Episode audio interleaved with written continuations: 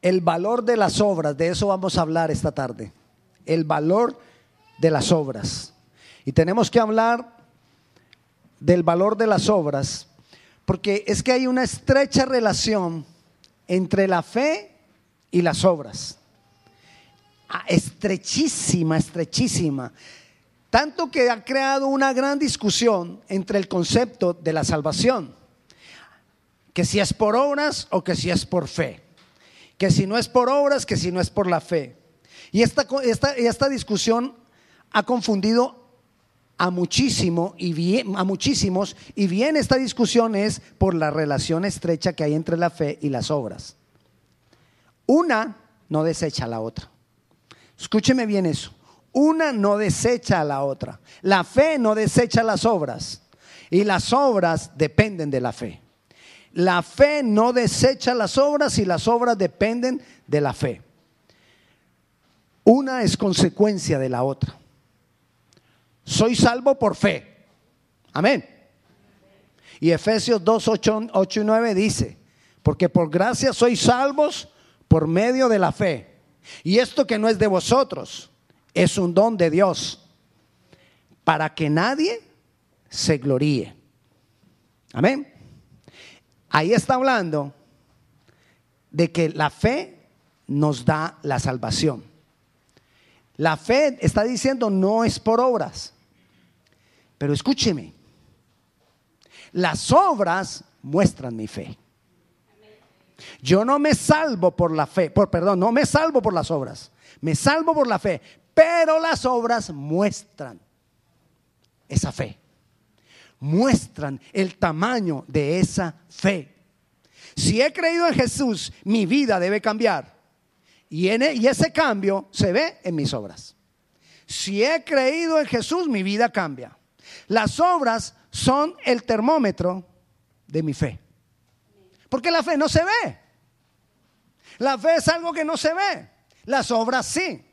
Entonces las obras van mostrando qué tanta fe tengo yo. Pastor, usted viera yo. Tengo una fe para orar por los enfermos. Eso hay una cantidad de enfermos que se han sanado. Pero no tiene la fe para dejar de gritar a su esposa. ¿Cómo así? ¿Qué sería más fácil? ¿Sanar a una persona de cáncer o dejar de gritar? ¿Qué cree usted que es más fácil? Pero tenemos la fe para orar por un enfermo, pero no tenemos la fe para dejar la gritería. A eso voy cuando decimos que las obras muestran mi fe. Voy a presentarle un árbol. Ese árbol se llama fidelidad. ¿Ok? ¿Ya se imaginó el árbol? tiene dos partes, ese árbol. Una parte que está debajo de la tierra, que es la raíz, y se llama fe, que no se ve. Y otra parte que está arriba de la tierra, que se llama obras, y es lo que se ve. Y el árbol completo es la fidelidad. Soy salvo por la fe pero se ve a través de mis obras. Según dice Jesús y dicen los sabios, y yo sé que usted está de acuerdo, que de acuerdo a la raíz, así es el árbol. ¿Y usted se imagina una raíz de, de mango dando guayaba? No puede. ¿Me entiende? Si mi raíz es de fe, se tiene que ver, manifestada en mis obras. Vayamos a Santiago. Santiago nos lo, nos lo, aclara un poco más. Santiago capítulo 2, versículo 14. Santiago capítulo 2, versículo... ¿A alguien le, faltó algo de lo que acostumbramos a hacer en el servicio, en el, en el intermedio? ¿A nadie le ha faltado nada? ¿Sí? Ah, el versículo a memorizar. Ah, estaban ahí calladitos. Todas las semanas nos aprendemos de memoria un versículo. ¿Quiénes hacen la tarea? Una, dos, tres, cuatro. Cuatro. Ok. Ni siquiera, bueno. Vamos a mirar. Dice Santiago, ya le voy a decir cuál es el versículo a memorizar para esta semana. aquí lo vamos a leer. Ahora le digo cuál es. Santiago capítulo 2, versículo 14. Hermanos míos, ¿de qué, ¿de qué aprovechará si alguno dice que tiene fe y no tiene obras? ¿Podrá la fe salvarle? ¿Por qué hace Santiago esa pregunta? Si él tiene, dice que tiene fe y no tiene obras, esa fe no es real. Y por eso esa fe no lo puede salvar. No es real. Ay, pastor, pero es que él recibió al Señor. Ah, sí, pero de dientes para afuera. ¿Se acuerda lo que muchas veces le he dicho? Que a veces cuando lo invitan a uno a la iglesia cristiana, y que siempre me gusta esa silla para darle el ejemplo esto. Usted vino, lo invitaron, viene por primera vez, usted nunca había ido a una iglesia cristiana, lo invitaron por primera vez y se sentó acá, pero lo trajo la tía. Esa tía que lo empuja, que le dice, no haga esto, esto es pecado, no haga lo otro. Lo traje la tía y se sienta la tía al lado suyo. Cuando va a terminar el sermón, el pastor dice, ¿alguien quiere recibir a Jesús? y la tía empieza a chuzarle a usted las, las costillas, pase, pase, pase. Lo agarra del brazo, camine, pase, y lo pone aquí al frente. Usted está ahí y el pastor le dice, ¿tú quieres recibir a Jesús? ¿Usted qué dice? Que sí. La tía lo tiene aquí con el con este revólver, con este con esta pistola que chuza entre la costilla, la cuarta y la tercera costilla ahí y usted dice, sí, yo quiero recibir al Señor. Y el pastor le dice, diga conmigo. Y usted sigue al pastor. ¿Lo hizo con fe?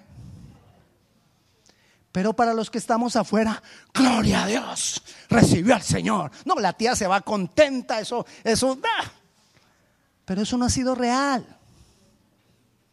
Esa clase de fe a nadie salva. Y esa vida no va a cambiar. Pero como él, muchas veces, como él hizo una declaración con su boca, Jesús agarra eso. Mm. Y le dice, aquí te agarré. Y más adelante la persona de todo corazón tiene un día que hacer la fe, hacer la declaración de fe.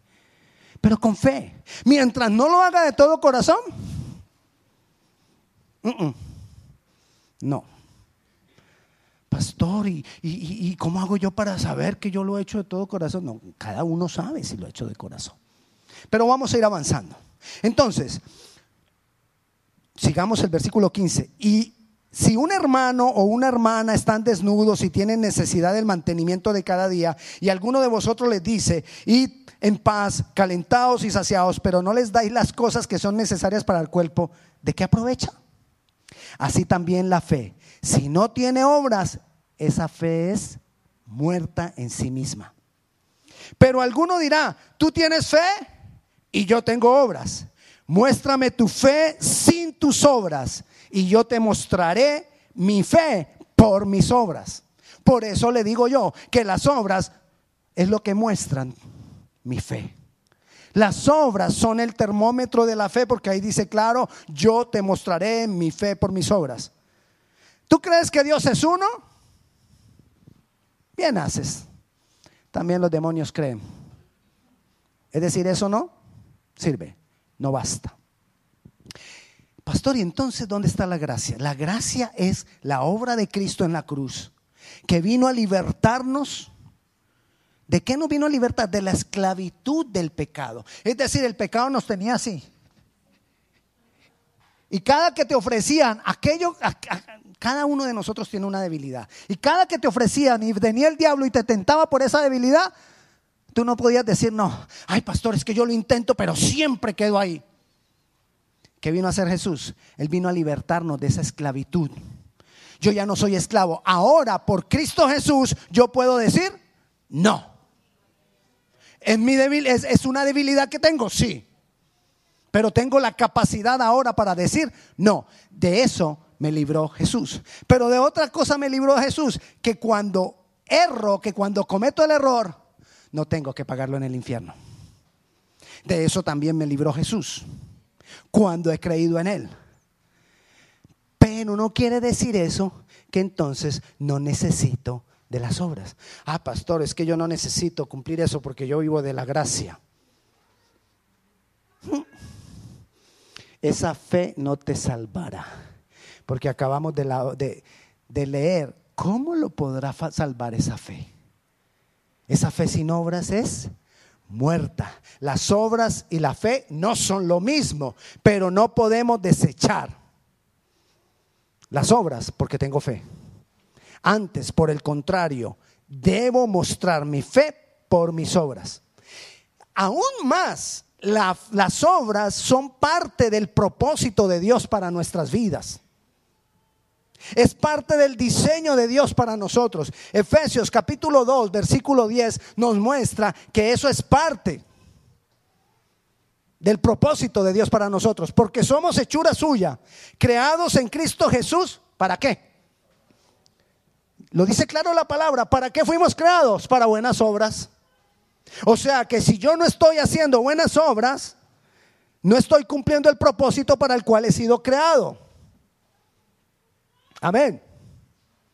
Entonces, parte de nuestro diseño, parte del propósito de Dios son las buenas obras. ¿Qué son las buenas obras? A veces pensamos que las buenas obras es las obras de caridad.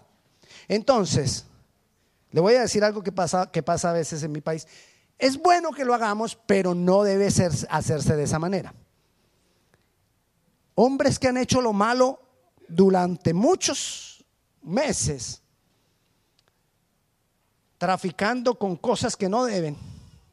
En diciembre van a un barrio pobre y hacen una gran fiesta y le dan regalo a los niños. ¿Servirán de algo esas obras mientras todo el año hicieron lo malo? No. Porque esas obras las está haciendo es para lavar su conciencia. Ay, yo hago buenas obras, pastor. Yo ayudo al pobre. Usted viera. Hmm. Yo, yo llevo comida. Amén, eso hay que hacerlo. La palabra dice que nuestra religión debe ser esa, ayudar al huérfano, ayudar a la viuda, ayudar al pobre, ayudar a todos ellos. Pero eso no son las únicas obras.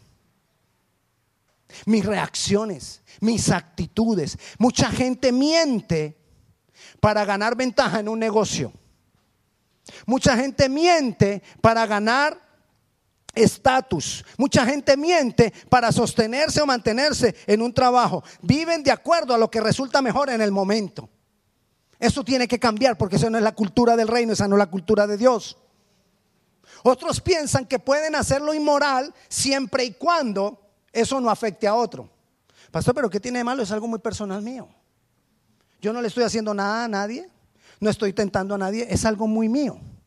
Pero es inmoral. Sí, no importa, pero yo no le hago daño a nadie. No, es inmoral. Porque la palabra lo dice. Hablamos mentiras, ofensas, nos imponemos a otros, manipulamos, controlamos, gritamos, engañamos. Eso tiene que cambiar. Si yo estoy en Cristo, eso tiene que cambiar. Dios tiene una forma ética para su pueblo. Jesús vino también, además, otra de las cosas por las cuales Jesús vino, Jesús vino a fortalecer las leyes morales. Jesús vino a fortalecer leyes morales, a mostrarnos que hay que cumplir leyes morales. Mateo capítulo 5, versículo 17, nos muestra que Jesús vino a eso. Jesús dijo, yo no vino a quitar la ley, yo no vine a, a abrogar la ley y los profetas. Yo he venido primero para cumplirla. Y segundo, para mostrarles cómo se cumple. Necesitamos caminar en eso. ¿Y qué dice el 19? De ahí mismo, Mateo 5, 19. Dice, de manera que cualquiera que quebrante uno de estos mandamientos muy pequeños.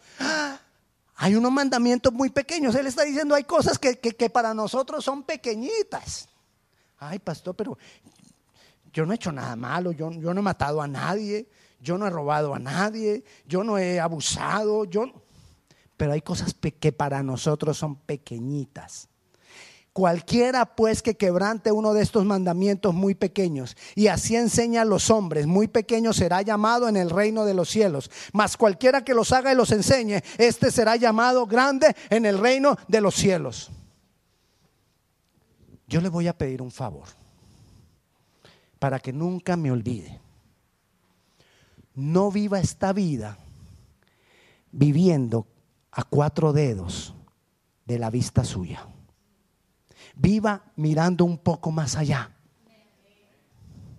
Porque aquí dice que seremos llamados, si, cumplimos esos mandamientos, seremos llamados grande en el reino de los cielos. No te conformes con dinero, no te conformes con bienes, no te conformes con darle comida a tus hijos, no te conformes con vivir aquí placenteramente. Siembra tesoros en el cielo.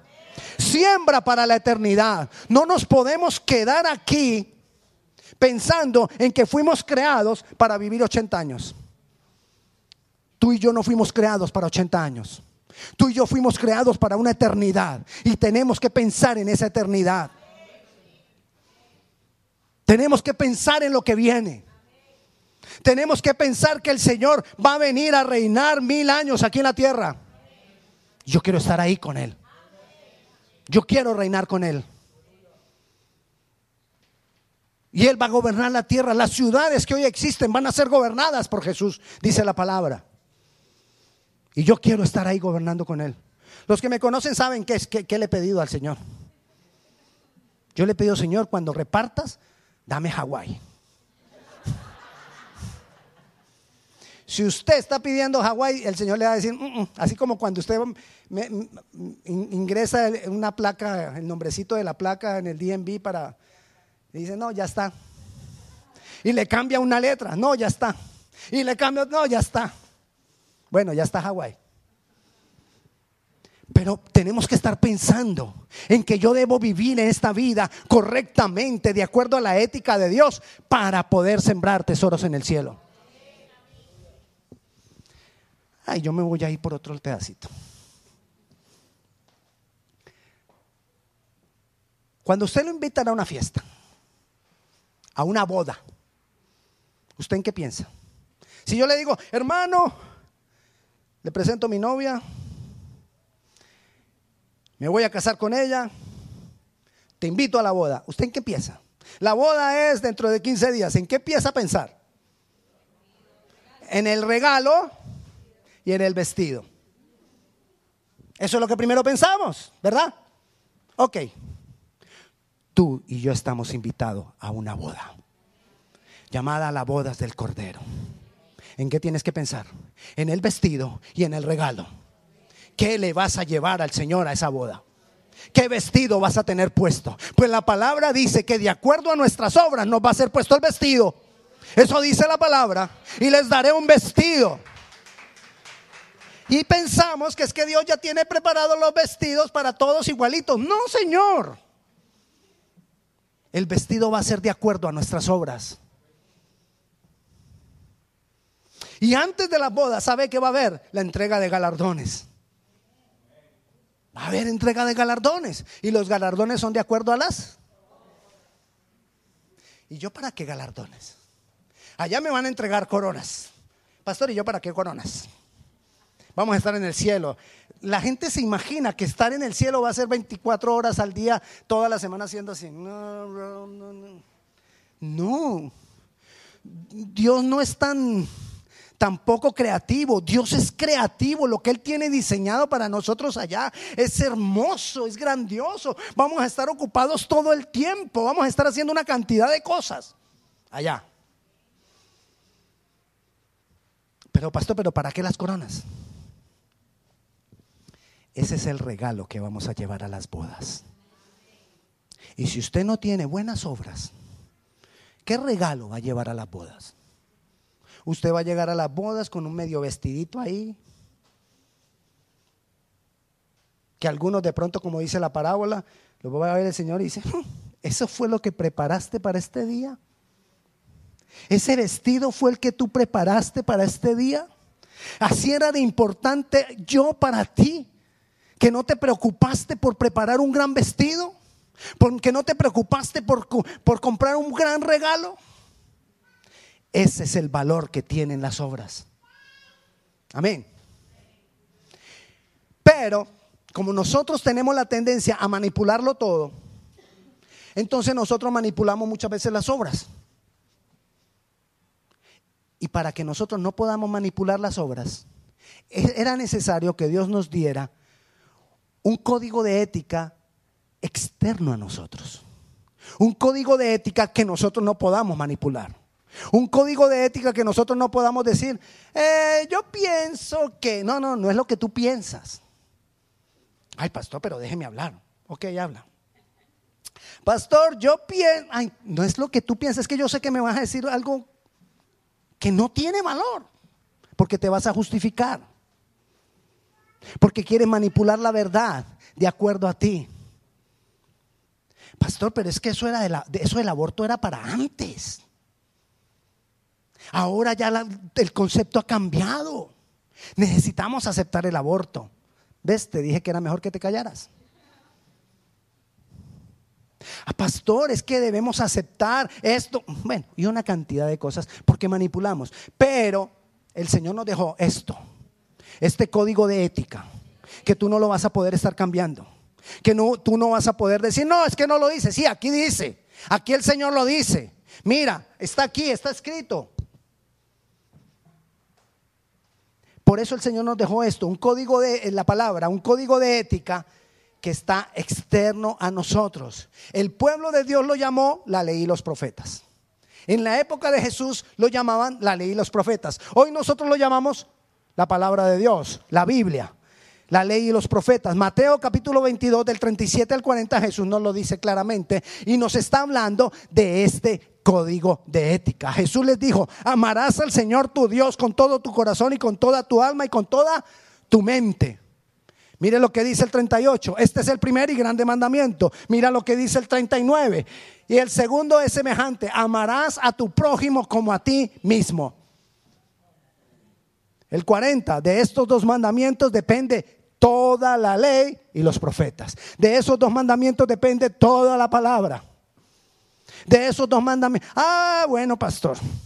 Entonces ahí ya encontré una cosa.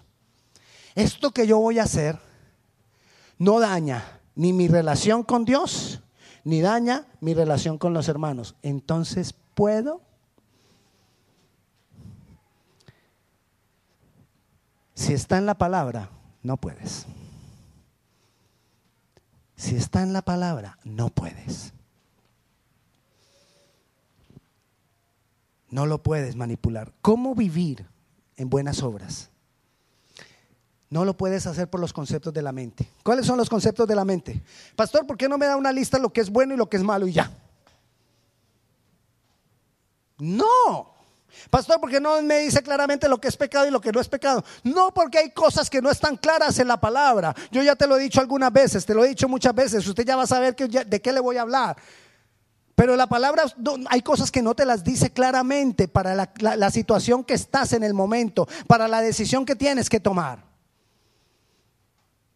Pastor, ¿qué dice la Biblia de tomarme una cerveza? Usted dirá, ah, el pastor como que le gusta la cerveza, porque siempre saca el mismo ejemplito de la bendita cerveza. Nunca me gustó tomé cerveza, sí, pero nunca me gustó. El sabor no me gustó, me parece feo a mí. Lo tomaba era por el efecto, peor. No por el sabor, ni siquiera por el sabor, por el efecto. Pero cuando el Señor llegó a mi corazón, yo dije, no más. Y pude, porque el sabor no me gustaba. Maluco. Pero igual, usted dirá, no, pastor, pero para una sed, una de esas que se demora 21 días en, ser producida. Y que, viene con hielo. Ah, usted ya ve televisión, yo sé por qué se ríe. Vemos la misma propaganda. 21 días en ser producida y que no sé qué. Pastor, ¿y dónde dice la Biblia que eh, dice que lo pecado es embriagarme y tomarme una no me he embriagado? ¿Dónde está el pecado, pastor? Yo no te estoy diciendo que eso es pecado. Ningún pastor creo que te diga que eso es pecado. Por eso nosotros no podemos vivir de que me digan que es bueno y que es malo. Porque si te empiezan a decir que es bueno y que, y que es malo, eso es en la mente. Y cuando tú empiezas a tratar de agradar a Dios por tu mente, llega un momento en que te cansas. El cristianismo entonces es cansón, es aburrido. No, pastor, yo no quiero ir a la iglesia más porque es que allá le obligan a uno, allá le dicen a uno que no puedo. Es más, todo lo rico es malo. Y yo quiero seguir disfrutando la vida, porque es que los cristianos son aburridos por eso, porque les prohíben todo. Entonces ya no quiere volver a la iglesia, claro, porque lo quiso manejar todo con la mente. Y este código de ética que nos da el Señor no se maneja con la mente. Porque ¿quién lo elaboró? El Señor. Y dice este mismo libro que el Señor es espíritu. Y si Él lo elaboró y Él es el espíritu, entonces Él lo elaboró por medio del espíritu. Y si Él lo elaboró por medio del espíritu, igual se interpreta por medio del espíritu no por medio de la mente, sino por medio del Espíritu con el cual he sido sellado. Tiene que haber una convicción en el Espíritu. Pastor, ¿y usted por qué no se toma una cerveza si no es pecado? Yo no sé, no tengo ninguna explicación, no tengo ningún versículo, pero hay una convicción en mi espíritu que me dice, no lo hagas. Es el ejemplo mío de una cerveza. Yo no le estoy diciendo que sea mal. Ay, yo no vuelvo allá a la iglesia, al Grace Covenant en español. Me dijeron que tomarme una cerveza era pecado. Yo no te estoy diciendo eso. Te estoy hablando de algo personal. Quizá para ti sea malo la cesta. Quizá para otro sea malo después de un 12, la treceava. Ah, pastor, yo, oré y, y, tengo la convicción de que es mala la 14 cerveza. Allá tú con el Señor. Si tú crees que es en la 14, la 15, la 20, allá tú con el Señor. Pero por favor no manejes, porque para el policía con dos te llevan para la cárcel. Y si para el policía con dos o con una, con media, yo no sé cuánto es. Si para el policía con una ya te llevan para la cárcel, ¿qué pensará el espíritu? ¿Me entiende? Pero no, pero, ay pastor, pero ¿qué dice la Biblia? ¿Cuántos gramos de alcohol puede tener mi cuerpo? No lo dice la Biblia, eso lo dice el, el manual del DMV. De verdad, la Biblia no lo dice. 0.8, ¿sí? 0.8. Ahí está. Yo ni me acordaba porque yo pasé ese examen hace rato. Pero si me entiendes, tiene que ser una convicción acá. A veces no, no, no, necesitamos ningún versículo que me lo diga. Es una convicción en mi corazón, en lo más profundo de mi espíritu, que me dice, no lo hagas. Hay momentos en que no tengo, no, no tengo que saber mucho. Hay momentos en que Dios utiliza a la esposa. Una vez hace muchos años, yo iba a hacer una visita. Y mi esposa me dijo, ¿para dónde vas? Le dije a hacer una visita. Y me dijo, no vas. Yo, ¿por qué? Me dijo, no sé. Tengo una corazonada, dijo ella. Yo supe después que era del Espíritu. Yo nunca debía haber ido. Gracias a Dios no fui. ¿Recuerdas? Gracias a Dios no fui. Después me di cuenta que no debía haber ido. Yo no lo entendía en el momento. Y yo posiblemente hubiera dicho, ay, mi, esposa, ay, tan cansona. Se le metió que no puedo, que no vaya, que no vaya. Pero cuando uno muchas veces no obedece, ahí viene el problema. A veces no es tu esposa, a veces es la convicción en el espíritu y no la obedeces y te metes en problemas y te metes en líos. A veces hay una convicción en el espíritu, no firmes. Ay, ¿qué será? Ah, no, pero es que es el, gran negocio. Yo firmo. Firmo. Después viene el problema. yo sí lo sentí.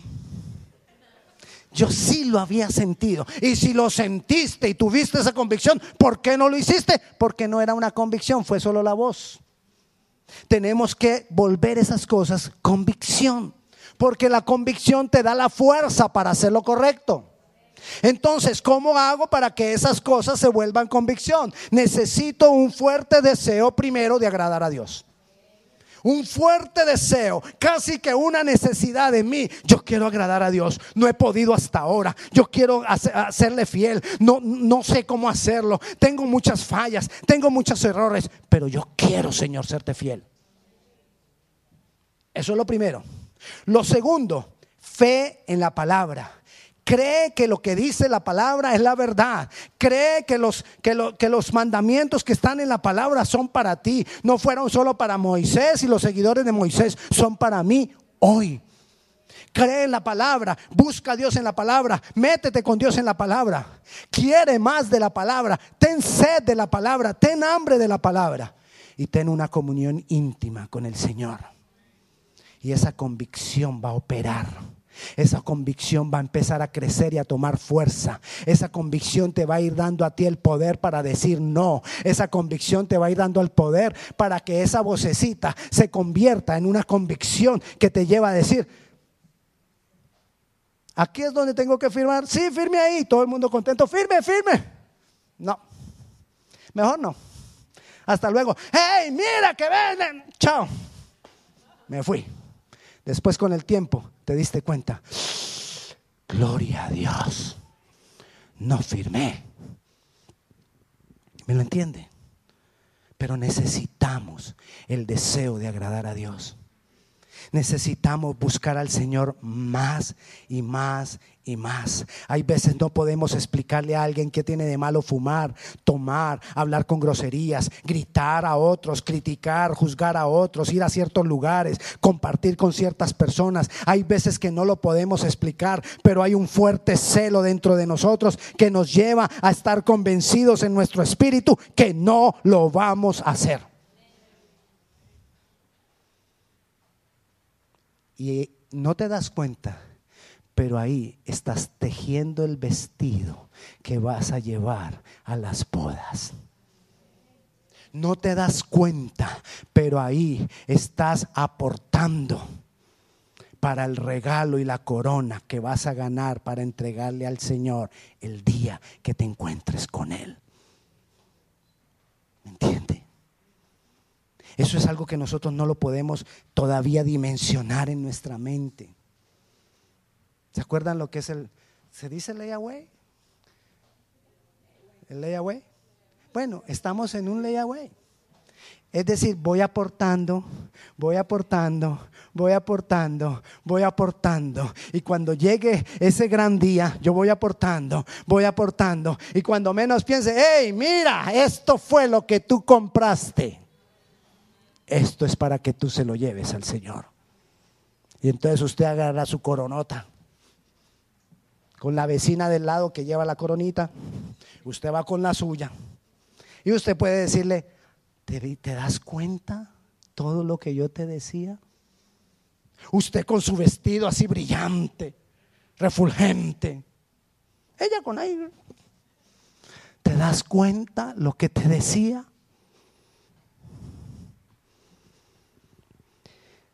Necesitamos la convicción.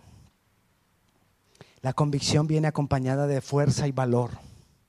Y la convicción nos va a dar gozo cuando lo alcanzamos.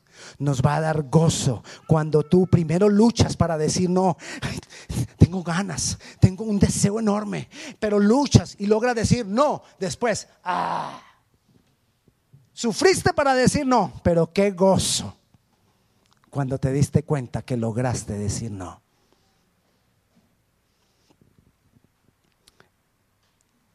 Todo esto que te he hablado es uno de los conceptos acerca de la santidad. Eso es santidad. Eso es santidad. Y tú y yo estamos caminando en el proceso de santificación. Tenemos que avanzar. Yo no me puedo quedar. Tengo que ir más allá. Dios nos creó para que andemos en buenas obras y nos da la convicción a través de la palabra y de una estrecha relación con Él para que lo logremos. Por tanto, yo debo seguir adelante. No hay otra forma de alumbrar en esta vida. No hay otra forma de alumbrar. No hay otra forma de dejar huella. No hay otra forma de nosotros marcar la vida de otros. Solamente a través de nuestro buen obrar. Tú puedes enseñarle la palabra, pero si tus obras no muestran lo que tú enseñas, perdiste tu tiempo. Amén. Vamos a orar.